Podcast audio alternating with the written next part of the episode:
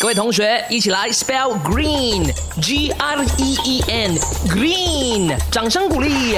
麦，你 green 了吗？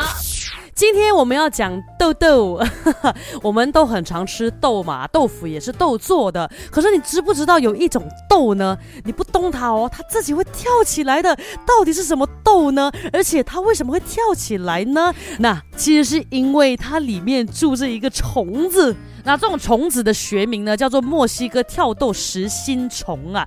成年的飞蛾呢，会将它们的卵呢产在这个矮灌木的花朵里面。